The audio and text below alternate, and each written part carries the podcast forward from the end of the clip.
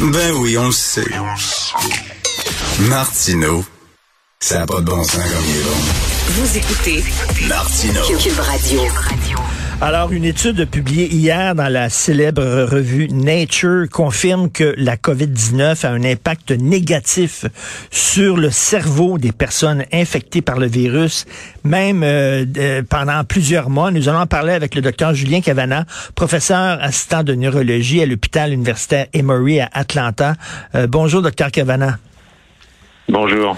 Euh, Est-ce que c'est ce qu'on appelle le fameux brouillard, là? c'est-à-dire que les gens qui sont toujours un petit peu comme en, en décalage horaire, là, toujours comme euh, ils ont l'impression d'être dans un brouillard, de la difficulté à se concentrer. Est-ce que c'est justement un des, des, des symptômes là, de, ce, de ces impacts-là sur le cerveau? En tout cas, c'est une pièce du puzzle pour essayer de comprendre ce qui se passe dans le cerveau lorsque les, les gens sont infectés par euh, par la Covid-19. Depuis le début de l'épidémie, on a vu des conséquences neurologiques à la phase aiguë quand les gens sont infectés, parfois faisaient des accidents vasculaires cérébraux, euh, parfois euh, avaient euh, d'autres complications inflammatoires dans le cerveau. Et puis on a tous entendu parler des personnes qui avaient en très grand nombre ce qu'on appelle l'anosmie, c'est-à-dire la perte de l'odorat et, du goût. Mais on voyait ces dommages au cerveau chez ces, ces patients, mais on avait dans la plupart du, des cas pas de euh, euh, d'imagerie, pas d'IRM cérébral avant qu'ils soient infectés. Ce qui est extraordinaire avec cette étude, c'est que cette équipe euh, britannique, et cette étude est d'ailleurs signée par une Française, et donc cette journée mondiale des femmes, je voudrais lui rendre hommage, Gwenaëlle Duo. Gwenaëlle Duo nous explique que elle, elle a pu prendre les des patients qui avaient eu une IRM avant d'être infectés et refaire une IRM après avoir été infectés. Et comme ça, on voit quels sont les dommages, des dommages qui ont été euh, euh, infligés au cerveau par l'infection. Est-ce que ce sont des dommages passagers, temporaires ou permanents?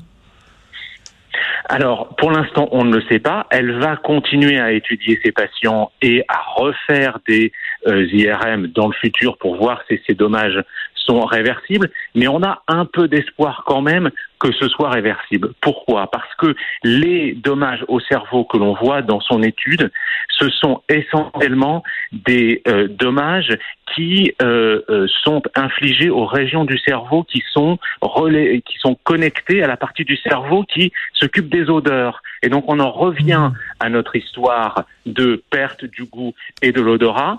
Il semblerait que ce soit pas forcément le virus qui envahisse le, le cerveau. Pour l'instant, on a très peu de preuves que le virus puisse envahir directement le cerveau.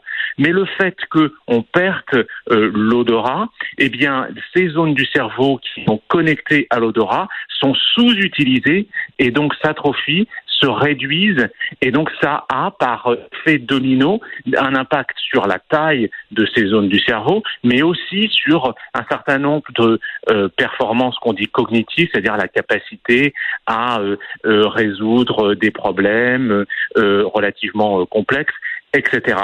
Et cette tout à fait euh, en cohérence avec ce qu'on sait de ces zones du cerveau parce que les zones du cerveau qui euh, euh, sentent les odeurs sont aussi très connectées aux zones du cerveau qui euh, euh, s'occupent de la mémoire et qui s'occupent des émotions.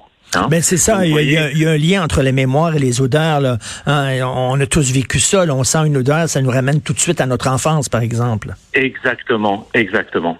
Mais écoutez, hier, hier, je suis allé souper au restaurant avec une amie qui, depuis un an, je l'ai appris, elle m'a appris ça hier, euh, n'a pas d'odorat, absolument pas. Elle ne sent strictement rien. Hier, elle sentait, on a un plat extraordinaire, elle le sentait pas.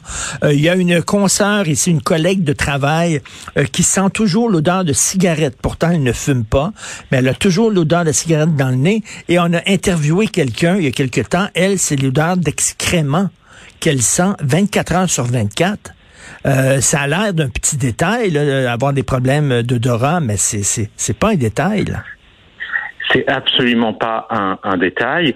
Moi, quand j'ai été malade en septembre dernier avec le variant Delta, j'ai pe- perdu l'odorat pendant un mois et j'ai enfin compris le euh, ce que ces patients euh, avaient euh, euh, re- ressentaient et, et dans certains, pour certains d'entre eux, sur euh, sur le long terme, effectivement, un mois sans rien sentir, c'était vraiment très très euh, pénible. Et effectivement, il y a un petit nombre de cas, mais un petit nombre de cas qui fait dans une pandémie un grand nombre de personnes qui euh, euh, ne récupèrent pas leur odorat ou même qui ont une euh, mauvaise réadaptation de l'odorat et qui ont donc l'impression de sentir ces mauvaises odeurs ou en tout cas c'est c'est toujours ces mêmes odeurs qui ne sont qui ne sont pas là sans retour de de l'odorat. Et ça, pour l'instant, on ne sait pas qu'est-ce qui, euh, qui sont les personnes qui sont le plus à risque de faire ces euh, formes prolongées euh, d'anosmie, et on ne sait pas non plus comment les les rééduquer, leur apprendre à récupérer l'odorat. Pour l'instant, essentiellement, on a très peu d'options thérapeutiques, très peu de traitements pour les aider. Et, ce qui est très angoissant, c'est qu'on ne sait pas combien de temps ça va durer. Vous, ça a duré un mois, mais il y a des gens, ça fait un an qui ont ça. Ils ont aucune idée. Est-ce que ça va être permanent? Ils le savent pas on, on, on, on, ne le sait pas. Et encore une fois, ce qu'on a à offrir en ce moment, c'est simplement de, de la rééducation, c'est-à-dire de réintroduire les odeurs en espérant que euh, la neuroplasticité, c'est-à-dire la capacité du cerveau à se réorganiser, va euh, euh, permettre un peu de, de mettre à profit les quelques neurones qui ont, qui ont survécu à ces, à ces dommages. Je pense que dans le futur, avec ces études d'imagerie qui permettent de voir les, zones du cerveau qui sont impactées euh, par euh, cette perte euh, d'odorat, on, verra si ceux qui ont récupéré leur odorat ont récupéré aussi leur volume cérébral et leur capacité à résoudre des problèmes, et si ceux qui ont une perte d'odorat plus permanente ont des dommages plus mmh. plus permanents. Donc il y a encore beaucoup de recherches à faire. Il y a aussi la fatigue chronique aussi. Euh, la collègue dont je vous parlais, euh, euh, qui a la, la COVID longue, me dit c'est comme un, téléphone cellulaire qu'on recharge. Là, il est à pleine capacité et puis on l'utilise pendant 10 minutes et après ça, pouf, il se retrouve à zéro. Elle dit je me sens comme ça.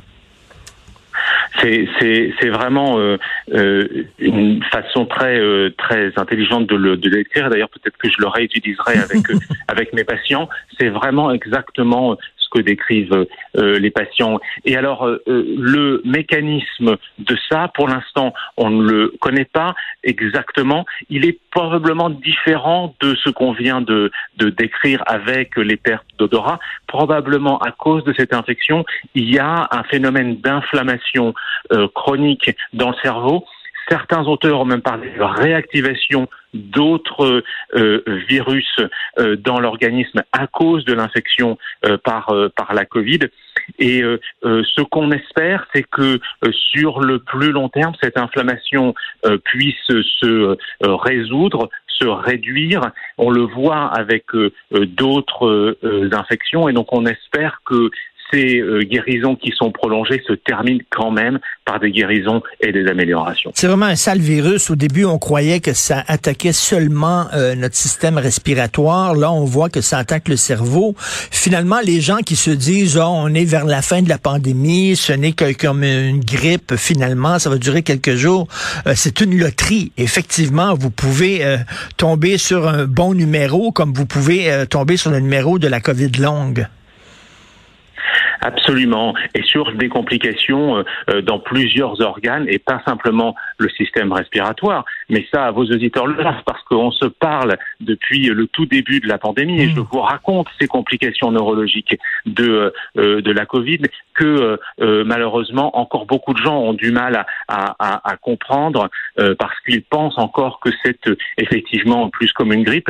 Non, c'est un virus qui attaque de multiples euh, organes et c'est un virus nouveau auquel notre système immunitaire n'était pas préparé et auquel euh, la science a encore euh, beaucoup de, d'informations à, à, collecter. Et donc on a encore énormément de travail pour comprendre comment ce virus euh, fonctionne et évidemment pour offrir des, des, des, solutions de traitement à nos patients. Et c'est ça, il n'y a pas de profil type pour quelqu'un qui attrape la COVID longue, c'est-à-dire que ça peut toucher autant des gens qui sont en surpoids, qui font pas d'exercice, qui fument, qui, qui sont un peu plus vieux que des gens plus jeunes qui sont en santé. Il n'y a pas de profil. Là.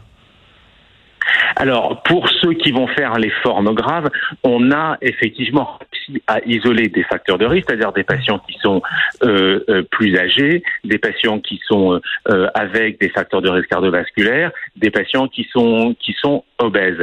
Ça, on sait que ces patients-là ont plus de risques de faire des formes graves, et c'est donc ceux-là qu'il faut absolument, absolument vacciner, même si maintenant la vaccination est, disponible pour absolument, absolument tout le monde. Mais dans les formes ordinaires qui se prolongent, là, effectivement, on a du mal encore à identifier facteurs euh, de risque. Moi, ce que j'attends aussi de, euh, de nos recherches, c'est que on euh, réussisse aussi à, à démontrer que la vaccination permet de réduire le risque de ce Covid long. On sait qu'il réduit le risque des formes graves. On manque encore de données pour prouver que la vaccination réduit le risque de faire une forme prolongée, donc c'est-à-dire ces Covid longs et ces pertes d'odorat prolongées. Euh, écoutez, vous êtes euh, vous êtes euh, professeur assistant en neurologie. vous connaissez l'adage là, à, quelque chose malheur est bon là. À chaque fois qu'il y a quelque chose de, négatif, on peut y trouver quelque chose de positif. Est-ce que ce, ce satané virus fait avancer la science?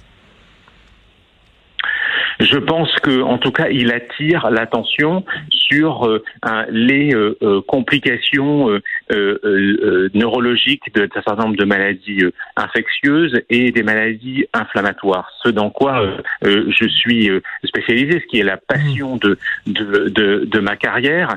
Et je pense que ça va nous permettre d'établir ce lien entre un certain nombre de phénomènes infectieux, mais aussi un certain nombre de phénomènes inflammatoires et auto-humain et de euh, continuer à, bâtir ce pont entre euh, ces deux spécialités médicales et euh, sans doute dans le futur d'arriver à des traitements qui vont aider les gens qui sont infectés avec des maladies infectieuses, mais aussi d'aider des gens qui sont en, en, combat avec des maladies auto-immunes. Donc c'est peut-être ça le un des aspects positifs des recherches qu'on est en train de faire. Parce qu'il faut se préparer, il y en aurait d'autres et euh, pandémie, j'imagine.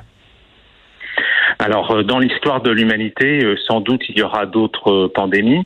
La question, c'est comment est-ce qu'on se, on se prépare, comment est-ce que on les détecte à l'avance pour que ces nouveaux virus ne deviennent pas des, des pandémies? Et puis ça revient aussi à comment est-ce que l'être humain approche son, son environnement. Il est très probable que le virus SARS-CoV-2 qui donne la Covid était un virus dans le règne animal qui est passé chez l'homme sans doute, sans doute, la modification de l'environnement, voire la destruction de l'environnement, est quelque part responsable euh, de ça. Et donc, vous voyez, on en revient euh, au problème de euh, du réchauffement climatique et mmh. de la de l'impact que, que, que l'être humain a sur l'environnement. Tout se tient, tout est lié. Mmh. Est-ce que vous pensez que le port du masque, en terminant, est-ce que vous pensez que le port du masque va s'intégrer dans nos vies? On sait que les, populations asiatiques, hein, les asiatiques souvent portent un masque. Euh, ils ont intégré ça dans leur vie depuis de nombreuses années. Euh, je vous raconte une anecdote. Je suis allé euh, récemment à Miami. Là-bas, il y a personne qui porte le masque. J'étais seul avec ma conjointe et mon enfant à porter le masque dans l'ascenseur, des ascenseurs bondés, 20 personnes, et on me regardait comme si j'étais une créature extraterrestre ou le dernier des crétins parce que je portais un masque. Et qu'est-ce que vous en pensez de ça? Écoutez, euh, malheureusement, le port du masque, un certain nombre de mesures de santé publique de bon sens comme ça, sont devenus quasiment quelque chose de d'un marqueur euh, politique, en tout cas ici euh, aux États-Unis. Mais lorsqu'on regarde l'ensemble des sociétés humaines, je pense que vous avez raison sur le fait que le masque va devenir quelque chose d'utilisé beaucoup plus dans, en particulier chez nous en Occident. Et je pense que dans la vie quotidienne des dix prochaines années, quand quelqu'un va commencer à avoir des symptômes, c'est-à-dire le nez qui coule, tousser, etc., ça va quand même être très mal vu de se pointer au bureau sans porter, sans porter un masque comme on le faisait avant, euh, avant 2020. Donc je pense que ça va s'intégrer au moins de cette euh, de cette façon-là. On va apporter beaucoup plus d'attention à ce que à ces petits symptômes que l'on pensait extrêmement bénins et que maintenant on réalise peut être le vecteur de la transmission de virus potentiellement dangereux. Ben, docteur Julien Cavana, merci beaucoup d'avoir pris le temps de nous éclairer, professeur assistant de neurologie à l'hôpital universitaire Emory à Atlanta. Bonne journée, merci. Merci de votre invitation.